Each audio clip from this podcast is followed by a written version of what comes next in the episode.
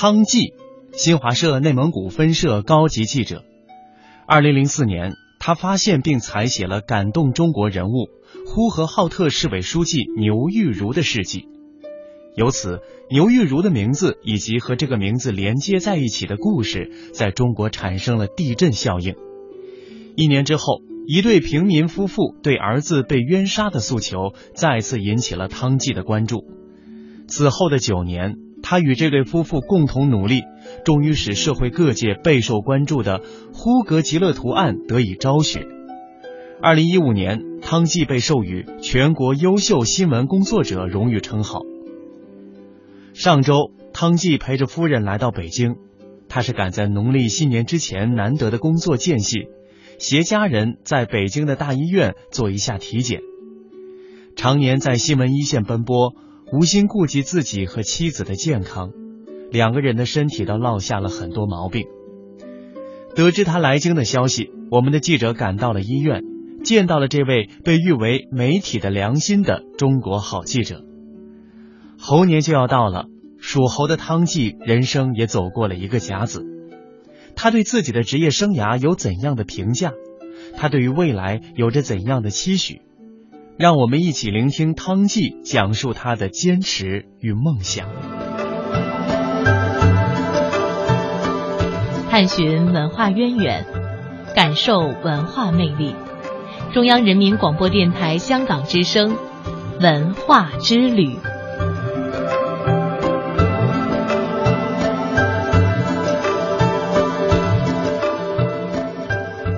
老师您好，你好，马上就要过春节了，嗯，呃，非常高兴能够和您有这样一个机会交流啊。其实过去这一年多的时间，呃，对于媒体来说，大家很关注，因为有不少媒体人啊，在这一年中都离开了媒体这个行业，呃，还有人说媒体现在确实也是大家关注的焦点之一，对他又爱又恨又矛盾。那对于媒体的意义来说，您是怎么理解的？因为您对于这个呼格案的参与，大家还是印象非常深刻的。就您个人来说，您觉得媒体的意义和作用是什么？应该说，今天的媒体和我那个时代的媒体有了本质上的区别。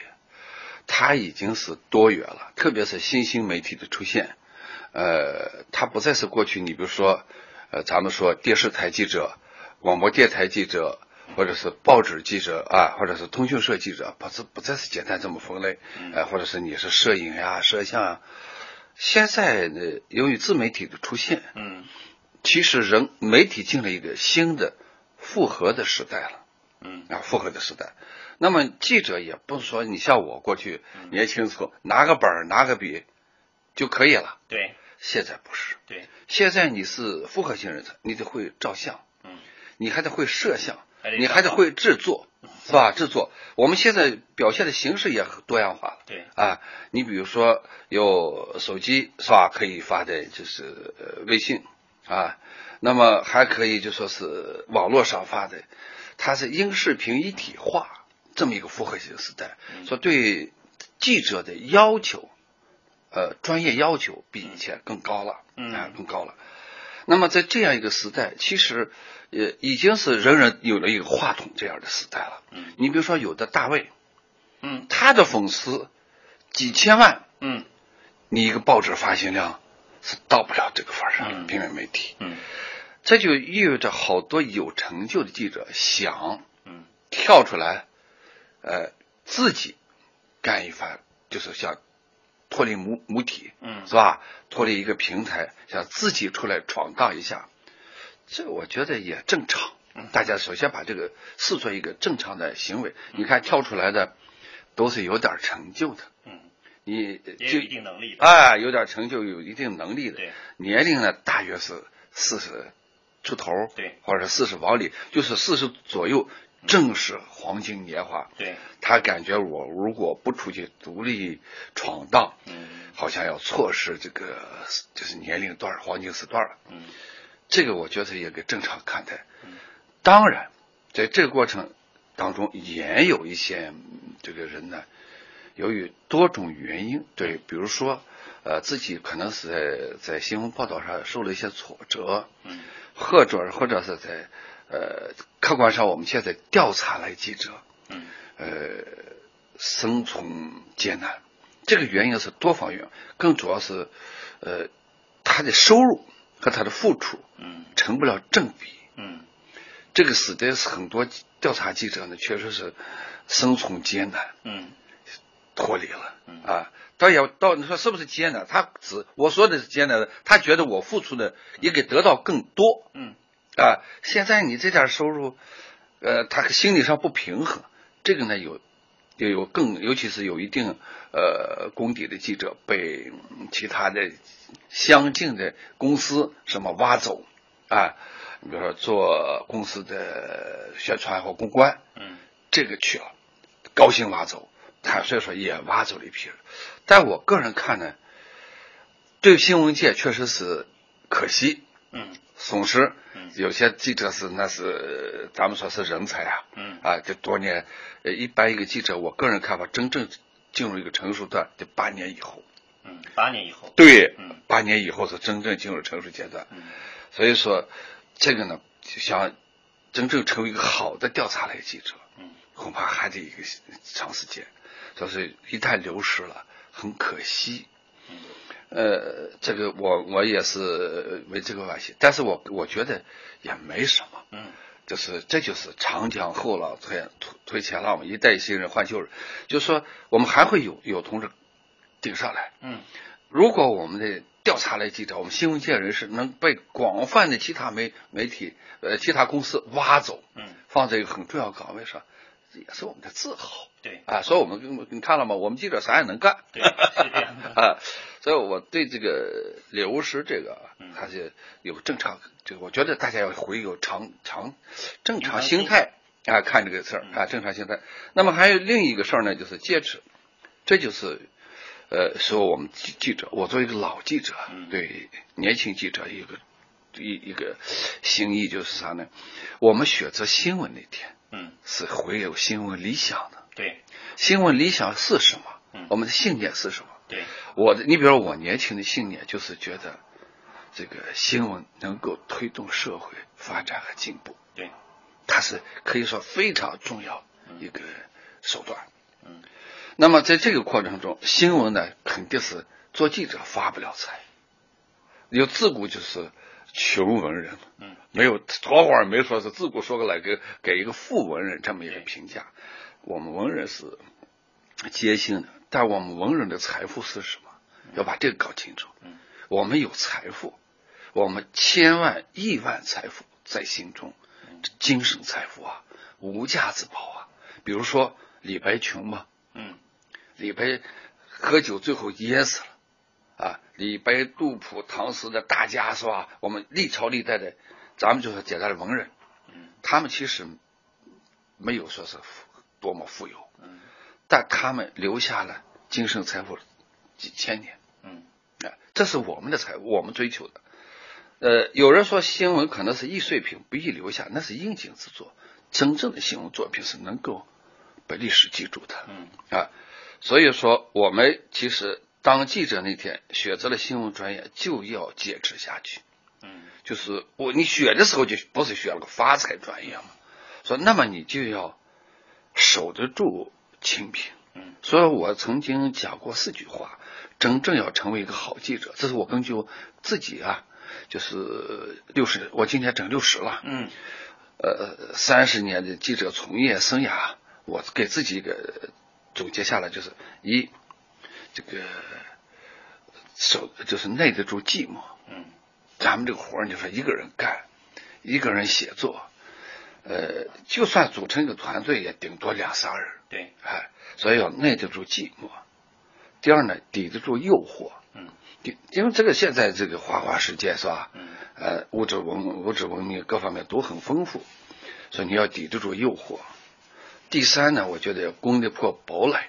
嗯一个好记者不是你写的多好，而是你获得新闻线索以后，能够成功的获取是新闻世界的全貌。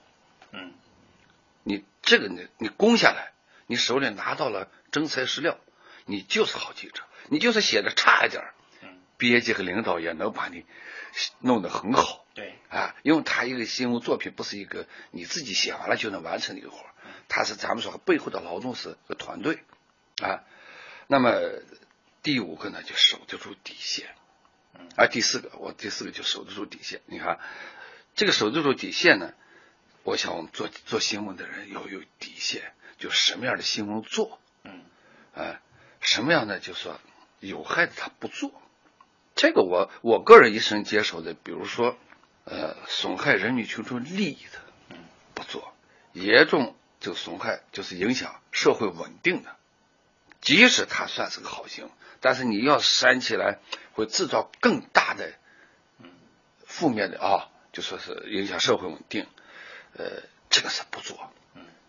第三个呢，我觉得国家利益损害国家利益的啊，就是这个你记者有国际，有人说新闻是这个中性的，没有立场，这是错的。嗯，但记者有国家，嗯，有国际，嗯，你有国家利益在里边。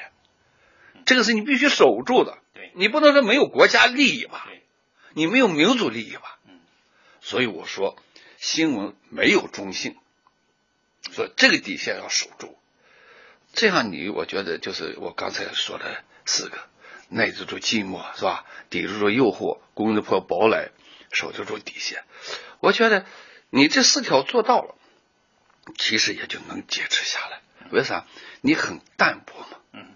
啊。我做的是新闻，我看到了我每一我我做的新闻一年做不用多，一年大概有那么两三篇，啊，甚至就一两篇一两个这个系列，对社会确实有推动作用，是吧？就是小局部也行嘛，嗯，你就应该有成就感，对，笔下这个有财产万千，笔下有人命关天，是吧？笔下有是非曲直。笔下会有毁誉终结，你这四条，你都就是表现任何一条，我觉得你都是一个成功的记者。你享受的成功那种快乐，就是为人民服务那种快乐。你的笔为人民群众做了好事儿了，为国家为民族进步做了好事儿了，社会进步做了好事儿了，你应该享受这种财富。这个和和那个金钱财富是两。虽然是两种不同的财富，但我觉得不比他那个差，应该某种程度上更好，对，流传下去。对，所以说要就我觉得很，你学新闻的要这个底数清楚，我们也就呃能守得住，守得住自己这份职业。嗯，我就守下来了。六十岁了，我现在还在新闻战线，还在做，对啊，还在做。是，您是一个我们。作为新闻同行来说，印象非常深刻的，而且通过这个护个案的呃报道和这个护个案件的推进啊，大家越来越熟悉的一位记者的同行也是前辈。其实通过您的解读，我想无论是对于记者的同行，无论是对于年轻人，还是对于今天这个社会的每一个人来说，都会有一定参考。因为我们知道现在这个社会节奏非常快啊，呃，社会变化转型期。每天我们面对的诱惑也很多，就像您说，做一份职业，包括做一个记者的工作，坚持不容易。但是其实有很多个可以我们去解读的方式和通道我想，其实您用刚才这样四句话也解读了怎么来坚持。嗯，都说坚持是这个时代的奢侈品，但它并不是说不容易去获得，或者说不容易去坚持的。呃，已经进入二零一六年了，马上又要迎接猴年的春节了。其实今年在这个二零一六年到来的时候，我们记得呃，习近平主席在这个新年贺词当中提到过，只要坚持，梦想总是可以实现的。呃，其实无论是记者也好，还是每一个职业中的职业人也好，他都希望实现自己的职业的理想和人生梦想。您是如何理解梦想的意义？对于您来说，您觉得现在您是否实现了您的人生梦想？如果还有距离，那么还有哪些遗憾您还没有实现？这个我首先是我就是习主席讲那个哈，只要坚持，你的梦想一定能够实现。我跟习主席其实我比他小个三岁，嗯，我们这一代人哈走到这个程度上，呃，深有感触的，听了这句话就觉得真的好。嗯，讲的很好。坚持其实在我个人理解是一种恒心，嗯，做事儿一种恒心。梦想呢有大小，嗯，啊，凡人咱们有凡人的梦想，嘛，哎，这个你比如说这个梦想，我个人最好的梦想是什么？嗯，就是把自己的梦想和人民和国家这个大方向、大梦合在一起，嗯，你的梦想是幸福的。你比如说，呃，坦率说，你要你人人现在说想想想发财，嗯，但是你不能损人利己，对，是吧？你建了这国家富我也富，嗯，这个基础上，你肯定好，啊，你你比如说我我在长期我我的梦想是啥？其实我的梦想就是当一个好记者，嗯，写好每一篇新闻，呃，我一直就长久以来，我我觉得我年轻时候打球，嗯，打排球，啊，这个打球有个特点就是啥？屡战屡败，屡败屡战，对，不服输嘛。是，今天输了，一定咱们哥几个坐下来哈，嗯，要总结了对，咋就输？再战，啊，咋就没盯住那个家伙 啊？要叫你盯了，咋没盯？明天再战，一定要把那谁盯死啊嗯！要赢。嗯，这种心理，其实你说这是不是梦想？嗯，是梦想对，啊。其实一个阶段一个阶段梦想不一样。你比如说我做记者，我的梦想就是做一个好记者。我当初嗯我都没敢想象做。呃，我们老院长呃穆青啊，是我们中国新闻学院院长，呃都没敢想说有穆青那样的大记者。嗯我就是那时候最最高目标能做谁呢？我们新华社有一批名记者，啊，冯东老一辈的冯东书，呃，郭林冲，呃，杨继绳。嗯，我当时哎呀，我将来能做这种记者我就好了，啊，在社会上那是相当有影响力的。嗯，啊，其实我的梦想就是好记者。那么好记者啥？写好每一篇稿子。我这个就新闻感悟，我这里边就选的这系都是系列报道，嗯没有一个啊，就是不是啊，就是呃不是自己就是这这个这个坚持下来的东西。最长的，胡歌案是最长，嗯。有了九年多，对。其他的最也得有个两年三年嗯，得报道，嗯。有的也得四五年，嗯。啊，就是正面报道嗯。也需要长久追踪。对，每一个其实做下来，我做的时候，就是也还是坦率的说，嗯。就是一个恒心追踪，一定要做好。那都是追踪下，都是需要有恒心的。嗯。当时的梦想就是把这个稿子做好。就是我到了那个一三年的时候，其实就是我得了结肠癌，突然体检就发现得了结肠癌了。那个时候就，你说得了癌症还有梦想吗？嗯，现在回想那也算个梦想，就啥？哎呀，说这个完蛋了。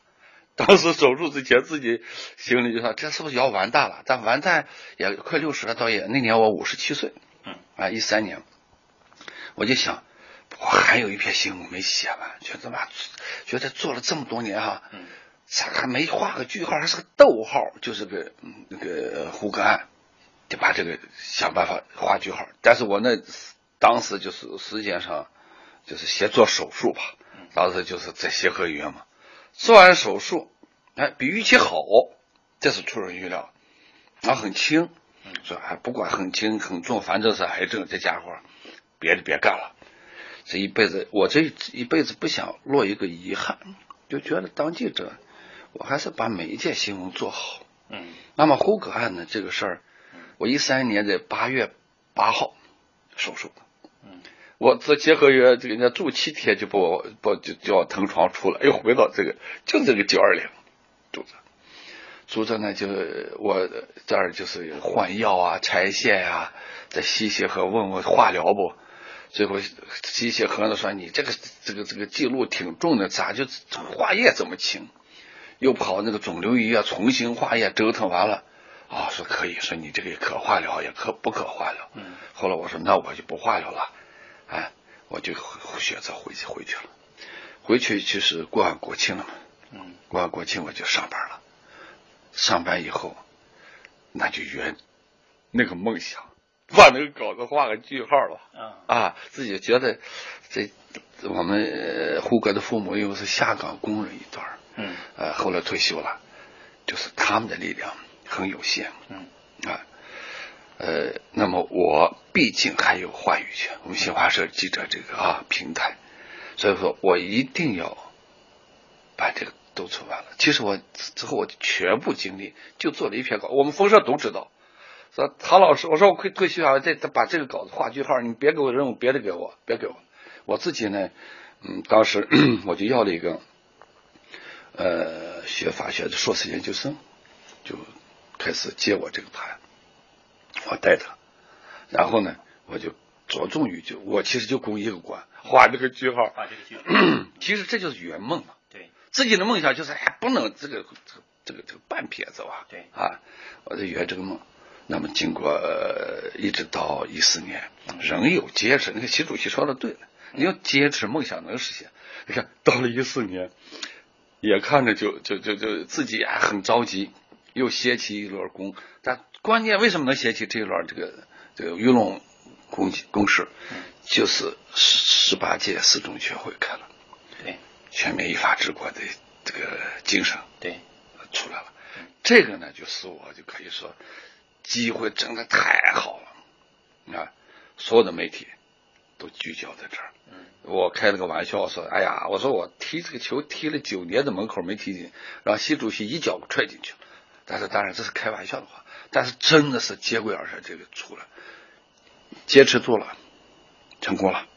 最高法院呃东处内蒙高院在二零一四年这个十一月二十号，嗯宣布。再审，立案再审。我是十一月十六号最后一个内测六是六篇内测最后一个内测发出来，很有效果。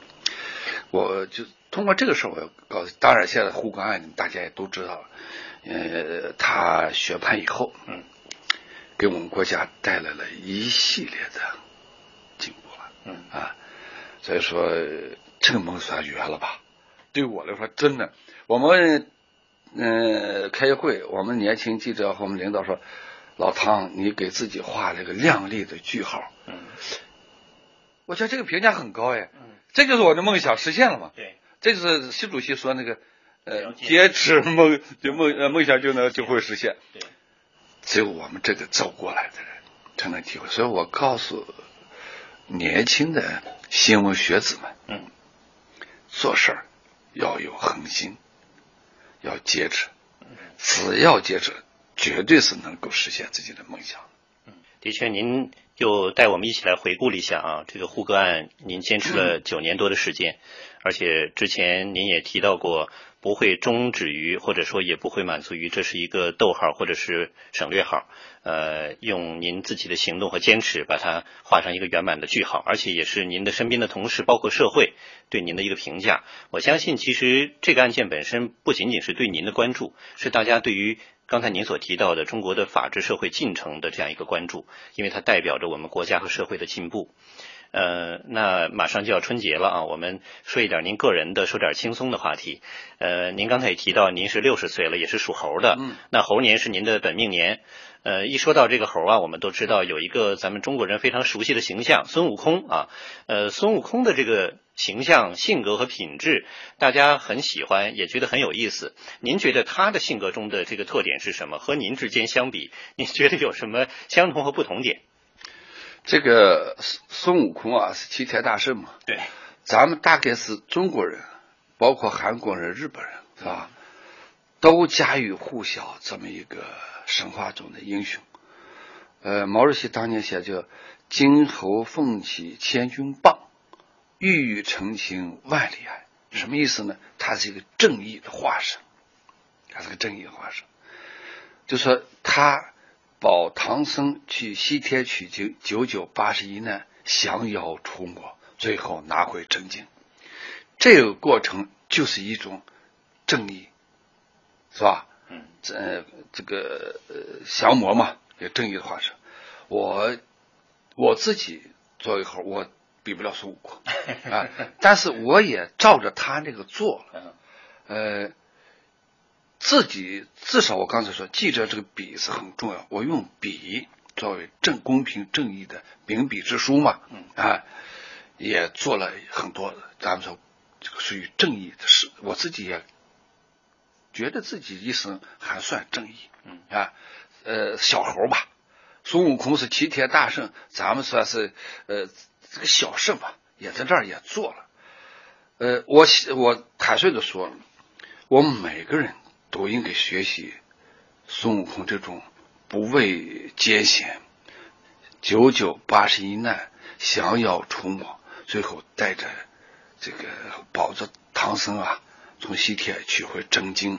我们每个人都应该有这种高贵的品质，和这种不屈不挠的精神。再可再回过来头来就说，还回到习主席那个劫持。其实孙悟空那个劫持是更伟大的一种劫持。对，我们呢，这个也就是要向这个这孙悟空学习啊。那么就说，呃，坦坦率说，刚才我再回过头来就说，有些这个我对我新的一年哈，怎么我也还有一个期待，你比方有个梦想。就刚才回过头来，咱讲到了记者的调查记者的流失，一些优秀的调查记者的离去，呃，转业。我作为一个业内的老呃老记者，还是心比较痛的。嗯。啊，尽管我刚才说，大家都能被被用，那是很好啊。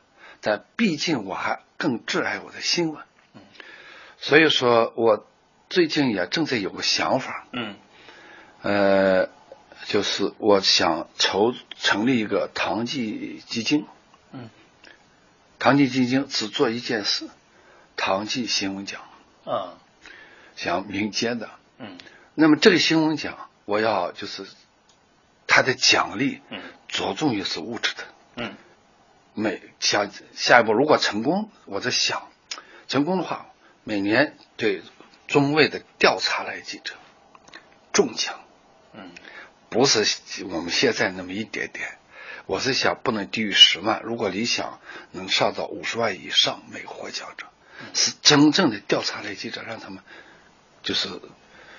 是，就是得到一个啥？你好好做新闻，嗯，是能够就说有正正确的回报的，嗯，想起这么一个作用，啊，呃，正在用着，嗯，啊，当然希望能实现，嗯，如果能实现，我想，呃，我能给社会留下的也就是这个了，嗯，就是说，我相信留下一个正义。公平正义，让我们每个记者为了公平正义，为了党的新闻事业，为了人民，去呃不屈不挠的去奋笔疾书。谢谢您，我想借这个机会也代表我们呃这个节目组，当然还有我们的新闻同行，还有广大的读者或者听众啊，向您拜个年和向您的家人拜个年。谢谢谢谢谢谢谢谢谢谢。同时也希望您借这个机会。呃，向我们电波另一端的听众朋友还有网友来说一点您的祝愿和希望。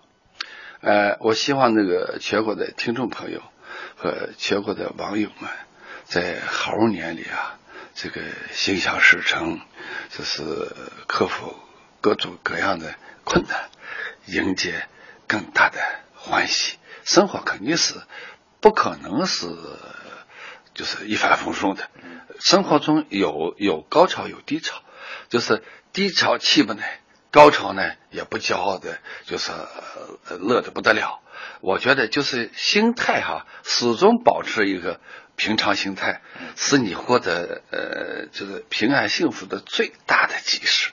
我希望每一个人，每一个就是网友和听众，有一个平常心，迎接更大的欢乐。这是我最大的祝愿，祝他们猴年呢万事大吉，好这个好运多多，啊。